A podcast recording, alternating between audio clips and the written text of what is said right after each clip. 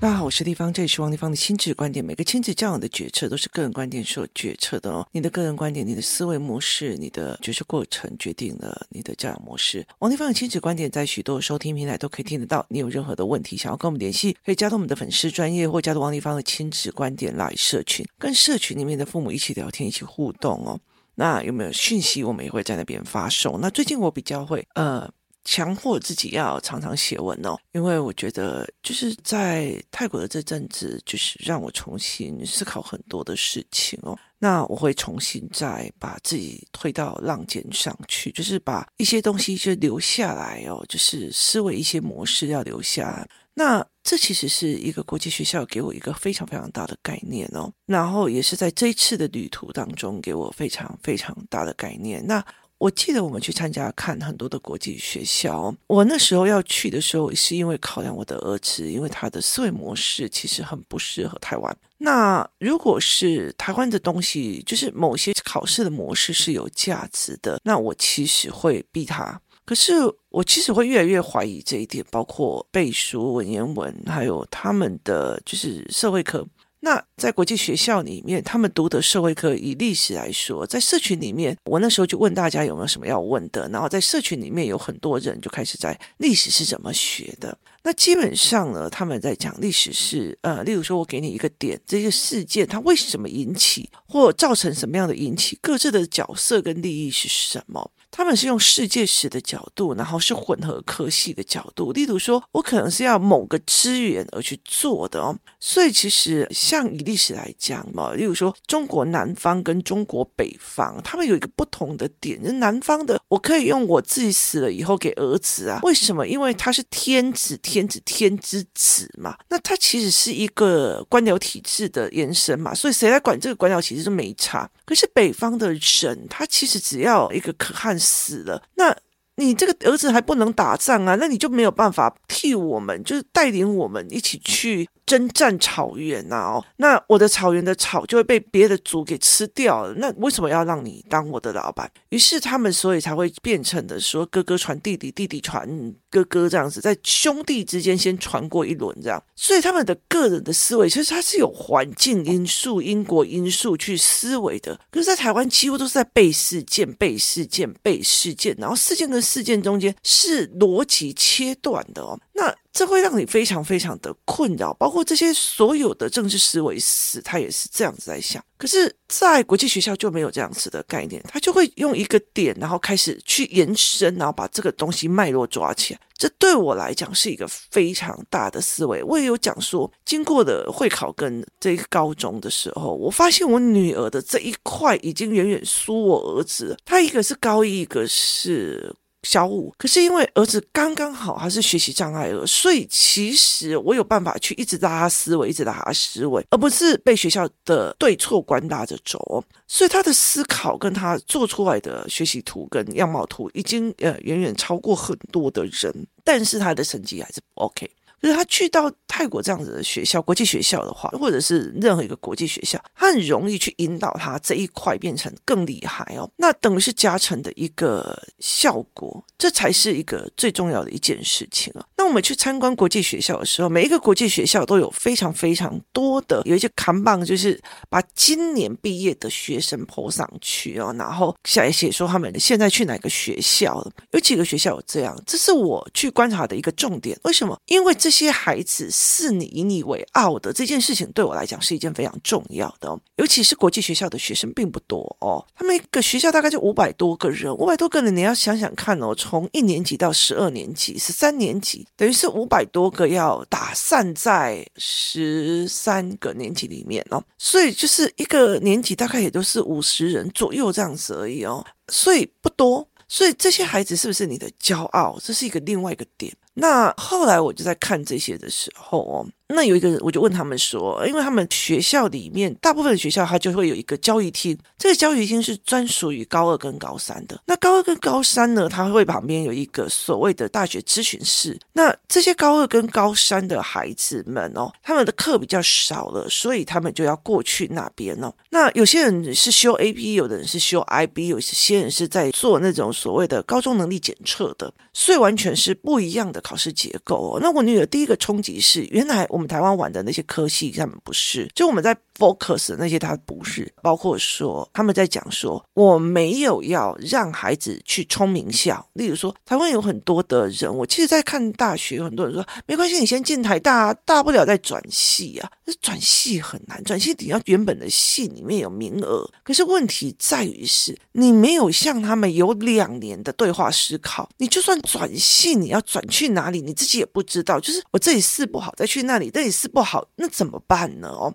所以重点在于是你对自己有没有深切思考。那里面有一个他讲了一个例子，就让我觉得印象深刻。他就也说有一个人，有一个女生，她想要去读财经，呃，我也写在脸书上，就她想要读财经，然后就觉得她数学很厉害嘛，所以财经跟机械她都可以去哦。那老师就把她从入学到现在的所有的文件都拿出来看，那他很清楚这个孩子是喜欢尝鲜的，喜欢去踹新的，喜欢去不纠结的哦。其实他就是。去去看他所有报考后面的思维模式。于是他告诉他说：“财经的这样子的人，他可以到全世界去做财经。你可以到香港去做财经，你也可以到英国去做财经。只要你英文好，他英文好嘛，因为他是一国际学校嘛，所以你可以到任何一个地方去做财经。那你这样子的角度哦，那你今天我可以问你吗？那你如果在机械厂，你就是要在一个地方定点做的比较久，那可以吗？这女生想一想，哎，不行。所以她其实用生活逻辑去协助他，你未来想过什么样样？的日子，而不是你一定要考上某个名校。那名校里面还有所谓的名门科系哦，在台湾哦，你考上台大跟还有什么系？其实中观有，但是他系的能力强大不强大，其实不明显，就是不明显。像我们政治系以前人说东吴政治很好啊，或者是说我们在讲说。政治的概念，就是因为我们政治系有几个学校有嘛，哦，所以例如说政大、台大、台大政治，然后东吴政治、文化政治、东海，就是大概就这几家。好，那政大政治它其实是军系的学校出来的，所以东吴其实比较体制外的那个出来的哦，所以每一个人还有不一样的思维跟角度去看这些政治系。那你说谁比较有名哦？大部分的人都还是会问你说啊，那那种文化的啦哦，所以就会类似这样子的一个思维哦。那可是，在国外其实他有名的科系是完全不一样的哦。那后来我女儿她听了这件事情以后，她就回来去看这件事情，她就去开始去把一些学校的思维模式哦，就是名校的专业的领域厉害的科系是什么，她就去去说。搜寻哦，这一搜寻连我都吓一跳哦，因为我在孩子升高一的时候，我曾经做了一个非常非常非常大的大字报，这样一整层把十八学群都跟他们看过讨论过，你知道吗？有多少的科系是让你觉得，嗯，you know，呃，就是以后还有办法去做嘛？哦，那。就是很多的科系其实是已经在 AI 的市场或呃接下来市场是没有。台湾的所有的科系都以找工作为主，而不是去应付多变的世界的思维模式为主哦。它不是一个思维模式哦，所以其实国际学校吸引我的是思维模式的对话的概念的这一件事情哦，所以。我其实就很欣赏这一块哦，就大家闷着心再想想看哦，未来的哪一个职业你还可以让小孩子干到四十年，就不可能嘛，所以他一定要有一个新的东西这样子。那后来我就在想这一件事情哦，这些学校要的是一个思维法，是一个概念。那我的女儿就去 Google 了一件事情，那我就想到一件事情，就是其实比尔盖茨的小孩，就是比尔盖茨的儿子。好，他放弃了哈佛、耶鲁，然后他要去读哪一个学校？他要去读芝加哥大学。就是他的儿子他又变很出名，因为他收到了芝加哥大学 ED 的录取通知书哦，他要变成了芝加哥大学的就学生，他的学术兴趣在政治学及心理学跟社会学，计划在本科阶段攻读国际关系或公共政策关系哦。那就为什么你为了要放弃哈佛、普林斯顿，然后你为什么一定要去芝加哥大学，而且还是人文学院的哦？所以其实有些人就开始在讲，哎呀，你就是有钱人还可以去读文科哦。可是真正你读政治学或政治思考史的时候，它其实是一个思维模式哦。所以，其实对思维模式、逻辑思考的人来讲，他会非常重视这个思维模式。我记得有一个妈妈曾经跟我说：“我想要帮我的孩子协助他未来去读政治系。”那我就笑出来，因为对我来讲哦，我是读政治的哦，在台湾那种，你如果是以科目来讲，最难。找工作的事，可是其实真正读政治系的人，他很清楚，如果你真的已经跳跃到思维逻辑的那一块，你就很了解他给你的思维跟思考训练是完全不一样的哦。所以其实就很多的文章在写他这个选择的原因哦。那包括说选自治系没有什么新鲜的啊，他要去政府部门玩啊或干嘛。其实对我来讲，就是非思考性逻辑的人用条件式思考来评断别人的选择。那他就觉得你就是权贵啊，怎么样怎么？可是芝加哥大学，他那时候其实他建校比较晚，他的那个创始的校长一开始就想我要一年之内拼过，所以他一年就把一个学校给盖起来。芝加哥大学跟很多的大学不太一样，它是一个会到零下四十度的学校，就是芝加哥没有什么好玩的，它是一个没有 party 的大学哦，这是在网络上购的。那因为我的朋友住在芝加哥。他常常在跟我哀嚎说，整个冬天都是没有办法出门的，就是零下四十度、三十度这样。有一年的大暴雪，我问他，他就跟他讲说，所以其实，在那边的孩子，就是他们非常非常的拼哦，所以他其实是用专业去选学校，这个学校的专业跟人文气息。去做这一个哦，那后来其实我我女儿又 Google 到叫斯坦福大学，它的斯坦福大学最厉害的科系叫做符号系统学系哦，它就是呃很多人就是那种戏骨里面的 AI 的人，就是非常非常的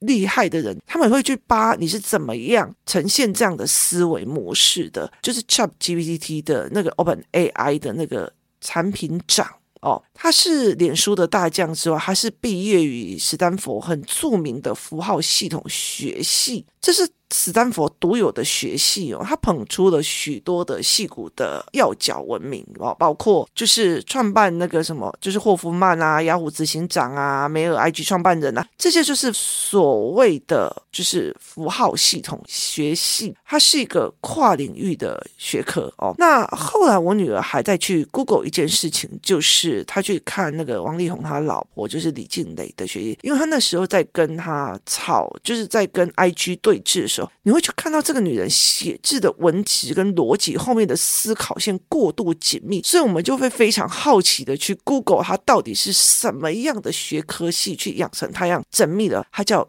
运筹系，就是呃运筹思维，就是那种就是运筹这所有事件的一个学系哦，那。昨天我在跟我的女儿在看这件事情的时候，其实我会呈现一种那么在台湾起的冲啥？你就就是你会觉得为什么台湾的科系，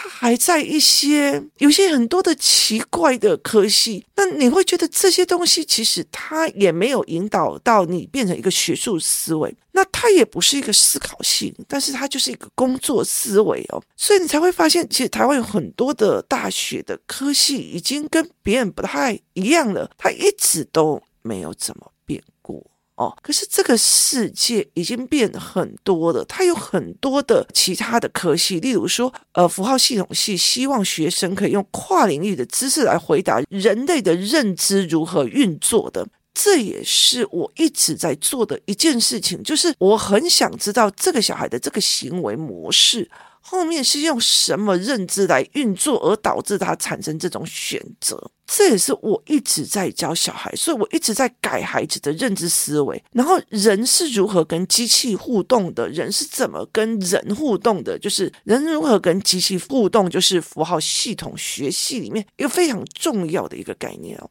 如果你今天在听我的 podcast，你这些东西你都觉得啊。会有这种科系哦，会有这种怎样哦？可是你无可避免的一件事情是，我们的讯息差跟别人都不太一样的。然后在无可避免的一件事情在于是说，我们的教育体制也跟别人不太一样的，就是就是谁已经在往前，然后原来大学已经在一直调整他的科系，一直在调整他的科系，然后然后包括有一个有一个创办人他在回忆他的生涯，他说他在史丹佛在学这个系的时候，他好像学语言学哦，像我之前为了要。去了解中文的思维跟英文的思维学习的方式有什么不一样？我也去读语文学的丛书哦，那这才可以让我去理解说，哦，原来中文有中文的思维模式，英文有英文的思维模式，两个人的思维模式，一个是用声音去造字的，一个是用形体去造字的，所以。他们的学习方式是应该不同的，所以我会想要去求知这一个。然后，嗯，我不知道原来也是已经有人把这些东西统筹运作在一起了。所以，其实，在很多的概念里面，包括这一个国际学校里面，他其实讲了一个非常重要的一个点。他讲了一个重要的一个点，就是说，以前哦，包括说以前台湾有，就是包括你要当歌星。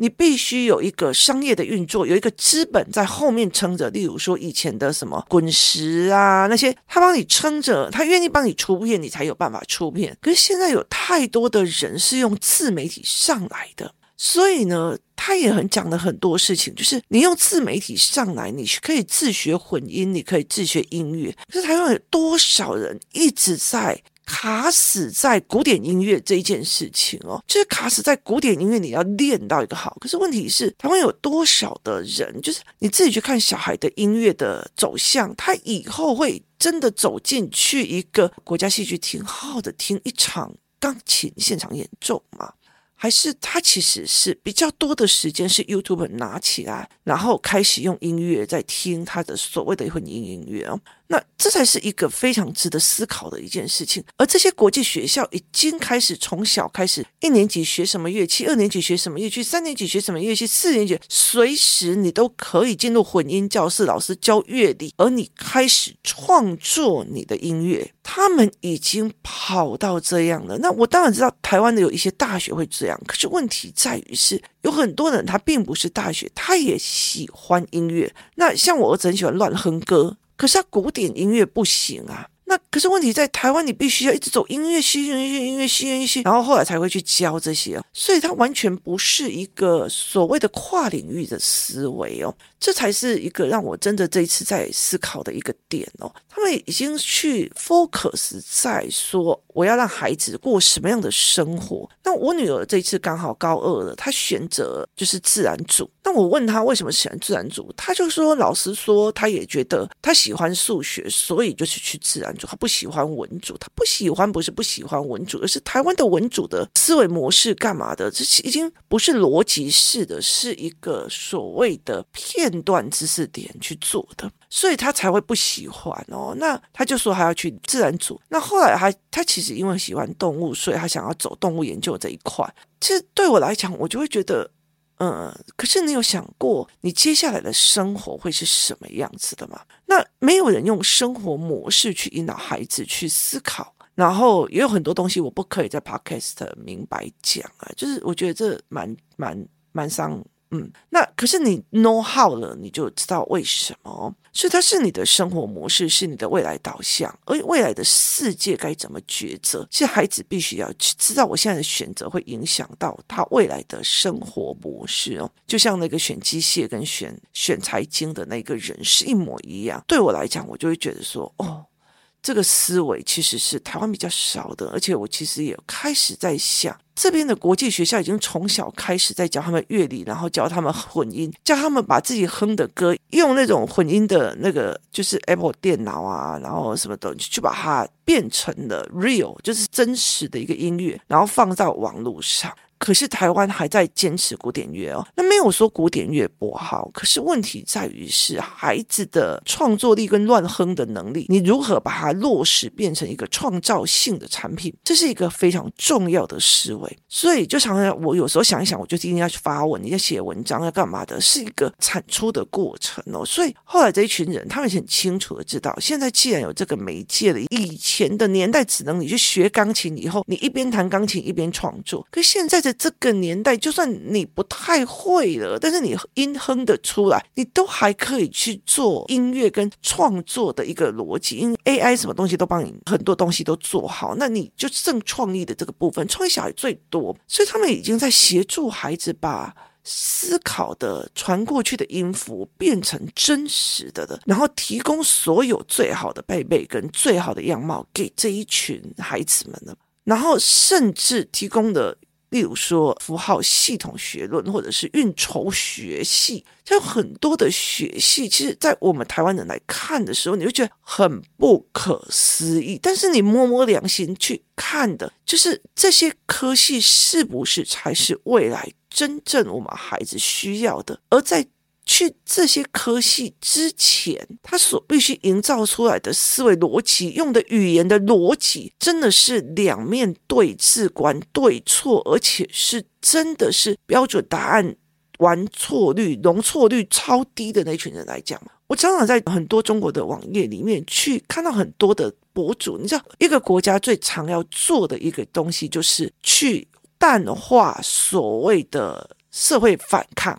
就是他的不公平率，他的不爽率，就是这个国家啊，他的幸福率，他要去减低他对政府的不爽。所以有些国家的政策，他的减低人民的不爽的一个方式是，他要这个人民去攻击别的国家哦。所以他们有很多的人在讲哦，那个哈佛啊，如果是我们中国人啊，别人的分数只要多少，我们的中国人就一定要多出一百分，怎样有的没有？所以他们就觉得这是歧视亚洲人。可是我后来站在一个思维性的角度在看一件事情是，有一个哈佛教授他在跟一个亚裔的学生讲说，你们都很会把答案填上去，但是你们中间都没有思考跟逻辑跟思维模式，甚至你们没有想要探究的可能性。所以其实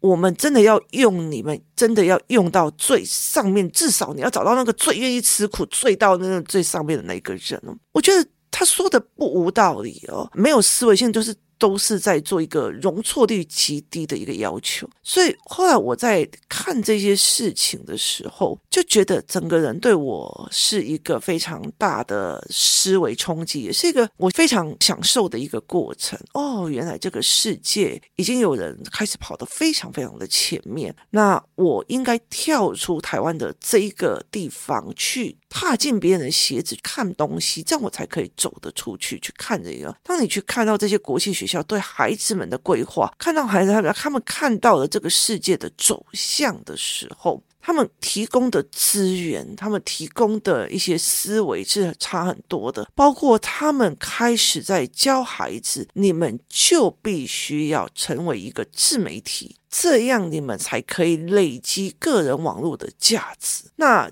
以前我有一段时间，为了不要让孩子被媒体还有被王丽芳的，就是啊，你是谁谁谁亲子作家的小孩子用，所以我其实很大的一段时间停了所有的所谓的明面上的，我不会像别人一样去明面上去写什么或干嘛，我听了很多的明面上的事情，我很多东西，然后结果就被人家说哇看薄了啊，那。可是事实上，我现在会开始啊，继续写，我开始做，帮很多东西留下。我要开始写教案，我要开始干嘛？我要让他妈妈被霸凌，然后让他们去看，其实这个世界就是这样。你要站在风头前面，你不可能一个人怀才不愿意出来，还骂怀才不遇的。就是在这个年代里面，你如果没有敢走出去，去跟人家讲，去跟人家秀，那。你还要在那边讲，我怀才不遇，没有来看，没有人有本事或有权利、有义务去看到你表皮底下的内容，没有人需要花这个时间的孩子。所以，其实这些国际学校，他们盖了非常漂亮的礼堂，他们盖了什么样的演艺厅，让每个孩子上台，让每个孩子去展现自己，让每个孩子干嘛，然后接下来再去筹办很多的所谓的媒体观察，他要的就是孩子你走出来给人家看，你敢说话。所以语言学跟我们的语言班也是，就是你孩子你要走出来，敢说，敢说是同样一个。那你有东西可以说，也是个非常重要的一件事。有东西可以说，就不需要说敢跟不敢这两件事情了。这是让我觉得非常非常值得去思考的一件事情哦。这也是整个在国际学校这个概念里面，他们在选校的标准里面。开启了我跟孩子的另外一个不同的世界观点哦，提供大家参考一下。今天谢谢大家收听，我们明天见。